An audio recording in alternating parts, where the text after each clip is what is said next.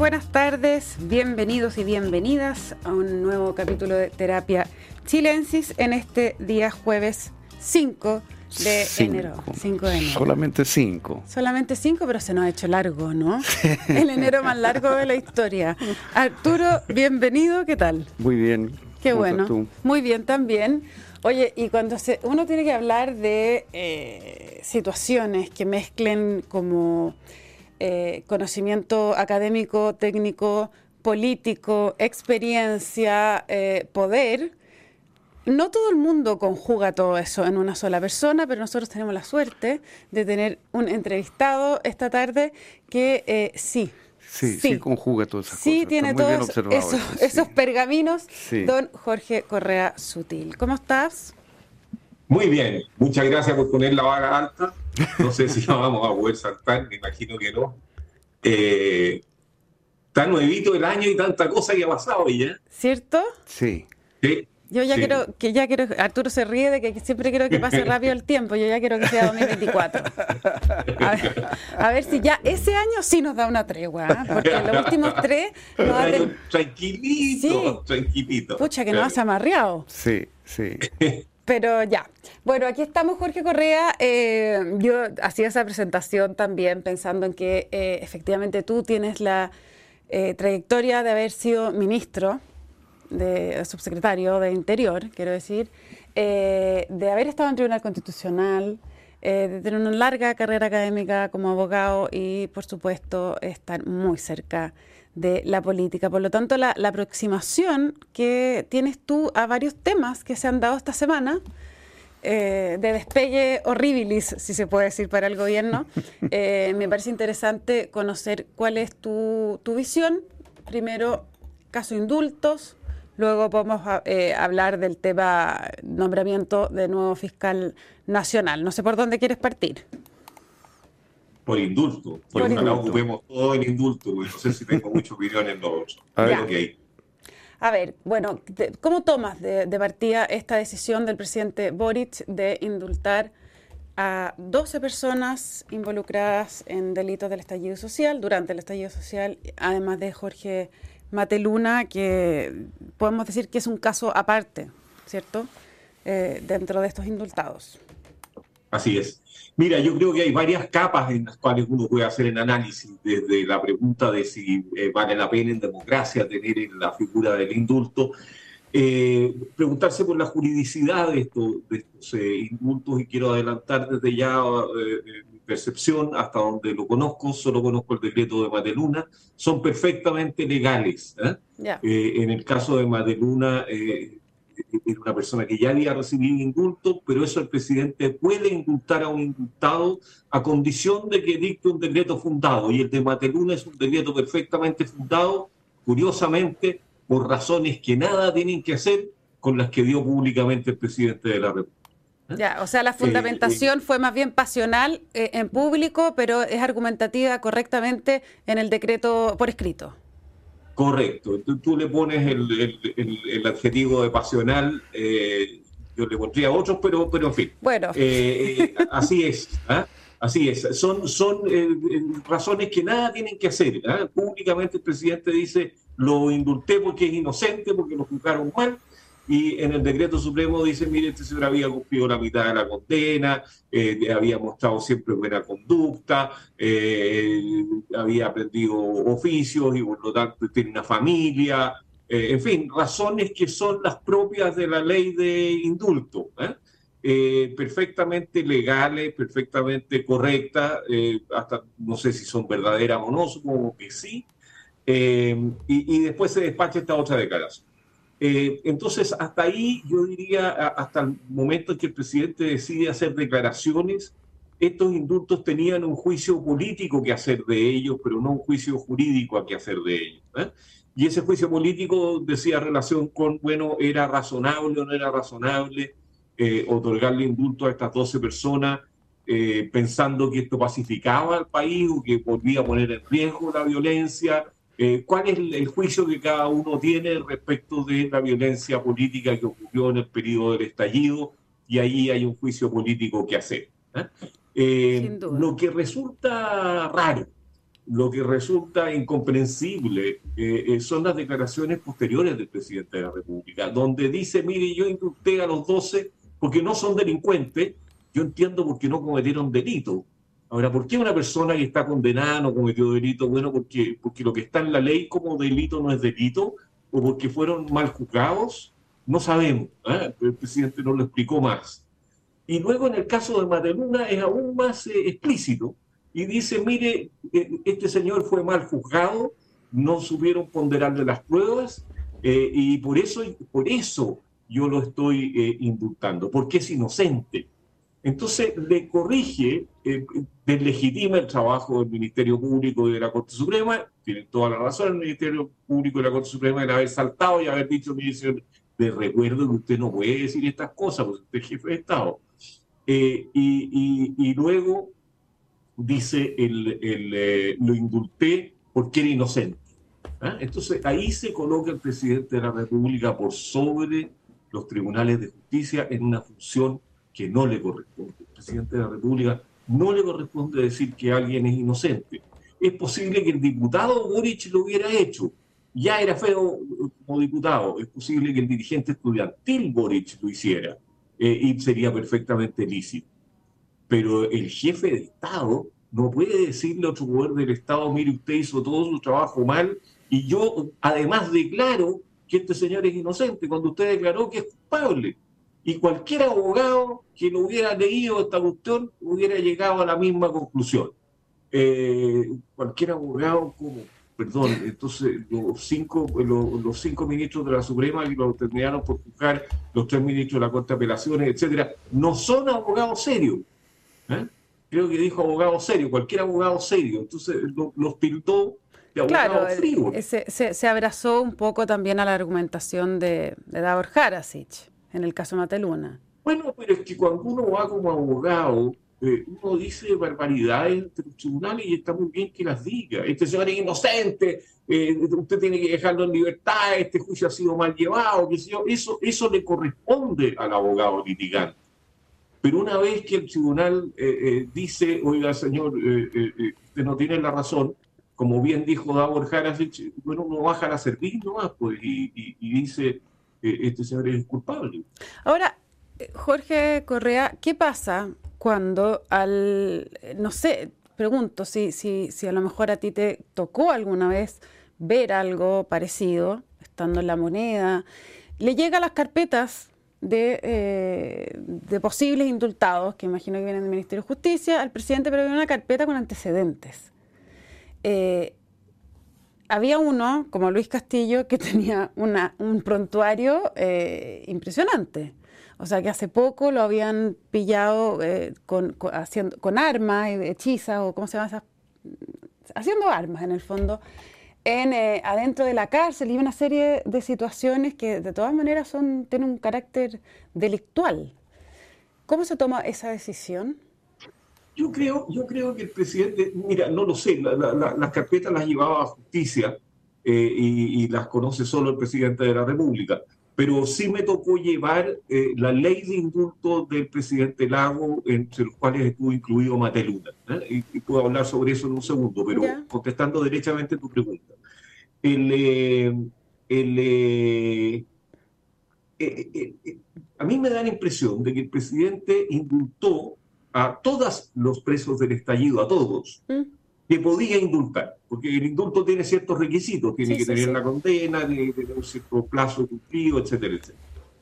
Eh, eh, yo creo que los, indultó a todos, y no los indultó eh, según su peligrosidad, no discriminó a aquello, sino que los indultó a todos porque está convencido de algo que no sabemos qué es lo que es, porque no son delincuentes, dijo, no lo sé pero tiene que estar convencido de que las condiciones por las cuales delinquieron no se van a volver a repetir, que esto es bueno para pacificar o porque eh, los delitos cometidos bajo motivación política a él le producen algún grado de simpatía.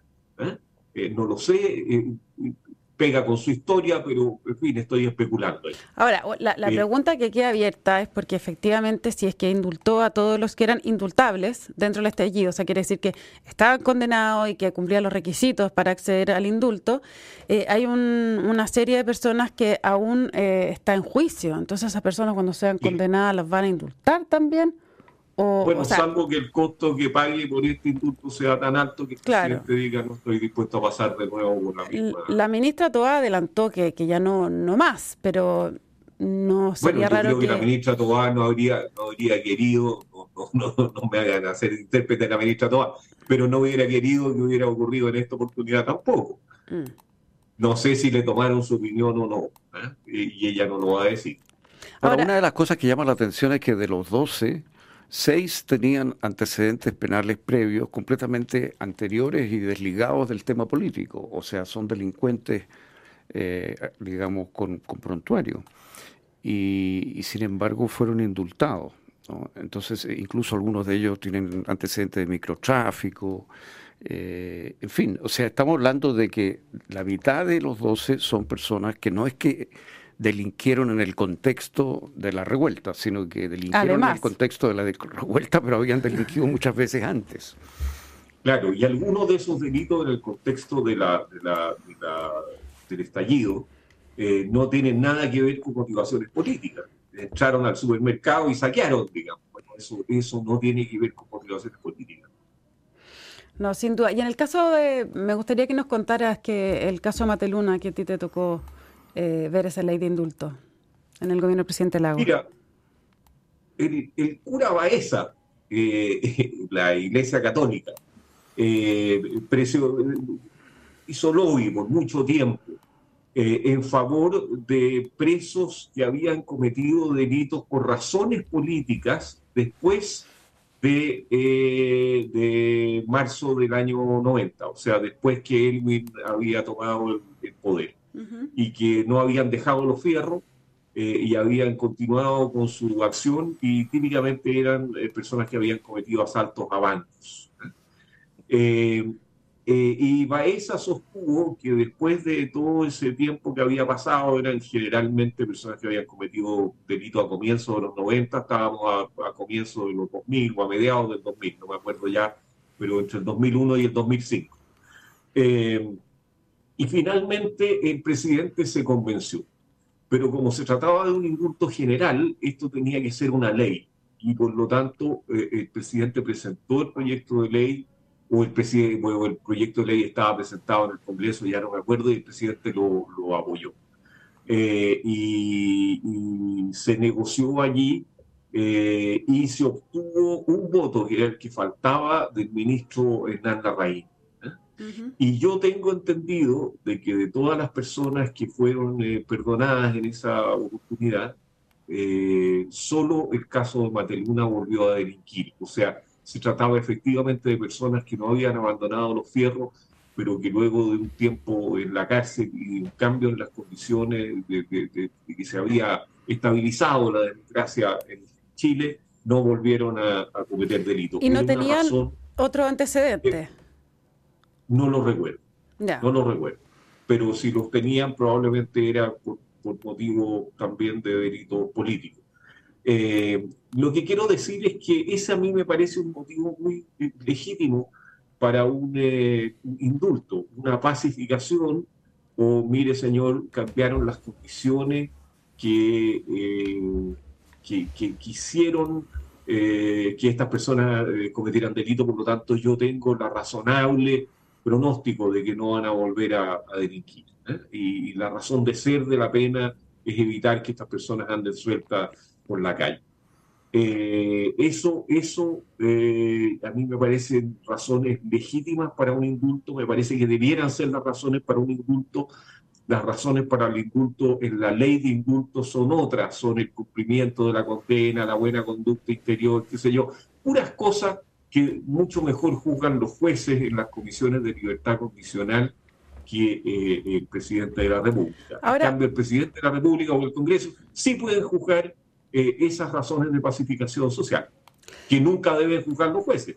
Ahora, eh, Jorge y Arturo, me gustaría llevarlos como a, una pregunta que tú mismo planteabas al principio, que, me hace mucho sentido, es ¿por qué tiene que existir el, indulto presidencial en democracia? Eh, y me gustaría que contaran un poco cuál es el origen de, esto, cuál es la, el, objetivo final de, en tiempos como este, de tener una ley de indulto presidencial. profesor. Por favor, no sé si quiere. que me deja siempre la carga a mí. Eh, no, yo soy partidario de que, de, que, de que existe el indulto. Se dice que es un resabio monárquico. Y es cierto de que ese tiene origen monárquico, digamos, o, la idea del presidente de la República con poderes de, de, de, de compasión, de conmiseración eh, más allá de la justicia. Que yo creo que es bueno que exista la conmiseración además de la justicia, pero esa conmiseración además de la justicia debían juzgarla los jueces. Y para eso está la libertad condicional. habiendo cumplido la mitad de la condena o, dos tercios de la condena, los presos pueden ir donde los jueces y decirte, mire, si yo he tenido buena conducta aquí, yo aprendí un oficio, yo tengo una familia afuera, yo tengo qué sé yo. Y yo creo que eso deberían juzgarlo los jueces no el presidente de la República. Pero hay una razón, por lo menos, que solo el presidente de la República puede juzgar, que es la pacificación. Típicamente, los que cometieron delito en la mitad de un conflicto. Ese conflicto está terminado y para terminar de pacificar, se dice, mire, usted cometió el delito en estas condiciones, esas condiciones ya no existen, usted no es un delincuente, usted nada hace pronosticar que usted va a volver a delinquir, y por la paz social yo lo dejo fuera. Eso solo lo puede decir el presidente de la República. No creo que los jueces deban decir. Y yo lo mantendría. Lo mantendría para esos son los efectos, eso sí. Yo, yo tengo una discrepancia ahí. Eh, yo, yo lo mantendría eh, exactamente en la misma forma que dice Jorge, salvo que mi juicio, ese juicio eh, debería ser una amnistía y debería ser ley, no algo que decide solo el presidente, sino que debería participar el Parlamento. Porque si es una situación política general la que causó la situación dentro de la cual se cometieron los delitos, me parece que debería ser parte del Parlamento de la decisión. ¿Y qué parte? Me hace sentido. Yo solo quiero decir que hay eh, la posibilidad de que la política se inmiscuya y libere a un condenado. Claro. La política. ¿eh? Claro, la situación política general. Presidente con una comisión del Congreso, sea el presidente con aprobación de un porcentaje del Congreso, mm. sea solo el Congreso, en fin, eso está por ver. Ahora, tiene, tiene que para eso estar muy explicitado eh, el contexto en el cual eh, se, se, cometieron esos delitos, o sea, que, solo sea por clima de violencia. Claro, y tiene que ser una situación muy excepcional. A mí no me hacen mucho sentido los indultos en el día en el día de hoy, la verdad. ¿Y qué pasa con los indultos por razones humanitarias? Bueno, eso es lo que... Eso debería juzgarlo la justicia. Eso es lo que dice Jorge y lo que yo le encuentro razón. O sea, el señor está enfermo y ya cumplió la mitad de la pena y tiene 70 años o no sé qué. Bueno, el juez, pues. ¿Por qué es presidente de la República? Eso sería raro. ¿Y cómo se hace en otros países, por ejemplo? Que tienen un sistema de justicia más o menos parecido. Bueno, por ejemplo, Biden acaba de indultar a una persona, a una mujer que mató a su marido, pero hace muchos años cumplió gran parte de la pena, entonces la, indulta. claro, pero él también tiene eh, esa, tiene esa misma atribución. Sí, tiene, tiene esa atribución. Yo no sé si los jefes de Estado en Europa tienen esta atribución, pero esta es una atribución típica de los regímenes presidenciales, que le gustan a Arturo. Ahora, eh, eh, me llama la atención que cuando tú dices, porque, a ver, dentro de toda la crítica que se le ha hecho al presidente Boric por la argumentación que él da para haber indultado a Mataluna, eh, es que actúa sobre la ley y que tiene un comportamiento filomonárquico. Entonces me, me, hace sentido con lo que dice Jorge Sutil, que tiene que el origen del indulto es un resabio monárquico. ¿No? Sí, no, originalmente eso. Siempre, pero lo que no puede hacer el presidente de la República en un régimen de separación de poderes es decir, mire, yo lo voy a dejar libre porque es inocente. Claro, ese es todo el punto. O sea, aquí, aquí el, porque eso es juzgar. El presidente cometió dos equivocaciones graves. Eh, Una de, de concepto, digamos. Una que él justificó el indulto sobre la base de la inocencia y no sobre la idea de borrar la pena, que es lo que el indulto hace. Él hizo un juicio que lo transforma él en una especie de super juez que queda por encima de los jueces, digamos. Eso es lo que no puede ser. Eh, y es muy grave que esa equivocación la cometa en el momento en que está ejercitando precisamente esa atribución, porque él da la impresión de que hubiera entendido que su atribución era otra. Y además invocó en su respaldo la opinión de un abogado litigante que estaba defendiendo al preso. Mm, por muy prestigioso que sea. Por muy prestigioso que sea, pero es su deber, es su deber. Por supuesto, era parte del, del juicio. Claro, entonces que el presidente haya usado eso como ejemplo, de nuevo demuestra una nueva equivocación muy grave. Eh, son dos errores eh, como de concepto respecto de cuál es su función y cuáles son sus atribuciones que a mí me llama mucho la atención que haya cometido. Y mientras más días pasan, más me impresiona que haya cometido estos errores. Yo sé que son errores, que no había intención de su parte, supongo eso desde luego. Pero pucha que son graves haber cometido estos errores eh, en el momento en que tú ejerces una atribución, no conocer su alcance y justificarla de manera tan equivocada y que pone en juego la división de los poderes, que es la esencia del régimen presidencial, porque realmente se llama presidencial el régimen. Mm pero eso es un, nombre un poco inexacto. La verdad es que es un régimen de, separación de poderes, eso es lo que caracteriza al, sistema. Y uno esperaría que cualquier persona que tiene, un, que tiene mando, sobre todo este mando, digamos, eh, conoce sus atribuciones bien. ¿no? Eh, bueno, es de esperar. Es, es lo que uno espera. Ahora, me tranquiliza lo que ha contado aquí recién el profesor Correa, que, que, que el decreto está bien fundado jurídicamente porque la sensación que uno tenía era que la asesoría jurídica del presidente estaba muy, muy en el aire en, medio de todo esto, pero con lo que tú dices, eso por lo menos parece que está funcionando bien y eso es un motivo de esperanza y de optimismo. Está firmado por la ministra de Justicia por orden del presidente de la República, no está firmado por él. ¿eh? Ahora, ¿y eso qué quiere decir? ¿Algo importante o...? No, no, los ministros firman por orden del presidente de la República muchos, eh, muchos decretos eh, y bueno, se supone que es por orden del presidente, o sea que le consultaron, porque si no se arriesgan a que el presidente los eche al día siguiente. Mm. Pero en este caso no tengo duda alguna de que tiene que haber sido literalmente por orden del presidente de la República. Oye, hablando de, ministra de Justicia y, de echar, en los pocos minutos que nos quedan, me gustaría, Jorge, que eh, nos pudieras eh, decir cómo ves tú las dos acusaciones constitucionales que ya están anunciadas contra, una contra la ministra de Justicia Marcela Ríos y la otra contra el ministro de Desarrollo Social Giorgio Jackson. Eh, ¿Hay lugar para ellas? A mí me cuesta mucho opinar de, acusaciones constitucionales que no he leído y no he leído ninguna de las dos. Pero si la ministra de Justicia se le va a acusar por haber eh, otorgado estos indultos, me parece que se comete un error. Eh, eh, lo, antipolítico, pero lo contrario a la filosofía del sistema presidencial y de separación de poderes, eh, dice, eh, eh, fue provocado por las declaraciones del presidente de la República, en la cual la ministra de Justicia no tiene ninguna responsabilidad. Y ya he dicho que por lo menos yo revisé el decreto de Mateluna, los demás no han podido verlo, y me pareció perfectamente ajustado a la ley de indulto, digamos, 18.050. Entonces, no sé por qué se le va a acusar o ya se le acusó, entiendo que todavía no se le ha acusado a la ministra de, Justicia. No, no, no lo sé, mientras no lo sepa es muy difícil eh, plantear una opinión, pero si se le va a acusar por los indultos creo que se comete un error. Eh, no, y en general no me gustan mucho las acusaciones constitucionales, eh, porque normalmente se hacen no cuando hay infracción de ley, sino cuando un ministro está debilitado. Y eso, eh, bueno, es la prerrogativa del presidente de la República. Y uno puede opinar y decir, mire, saque estos dos ministros porque no lo están haciendo nada muy bien y, están por el suelo en, las encuestas y qué sé yo, pero eso no, no autoriza para, para acusarlo.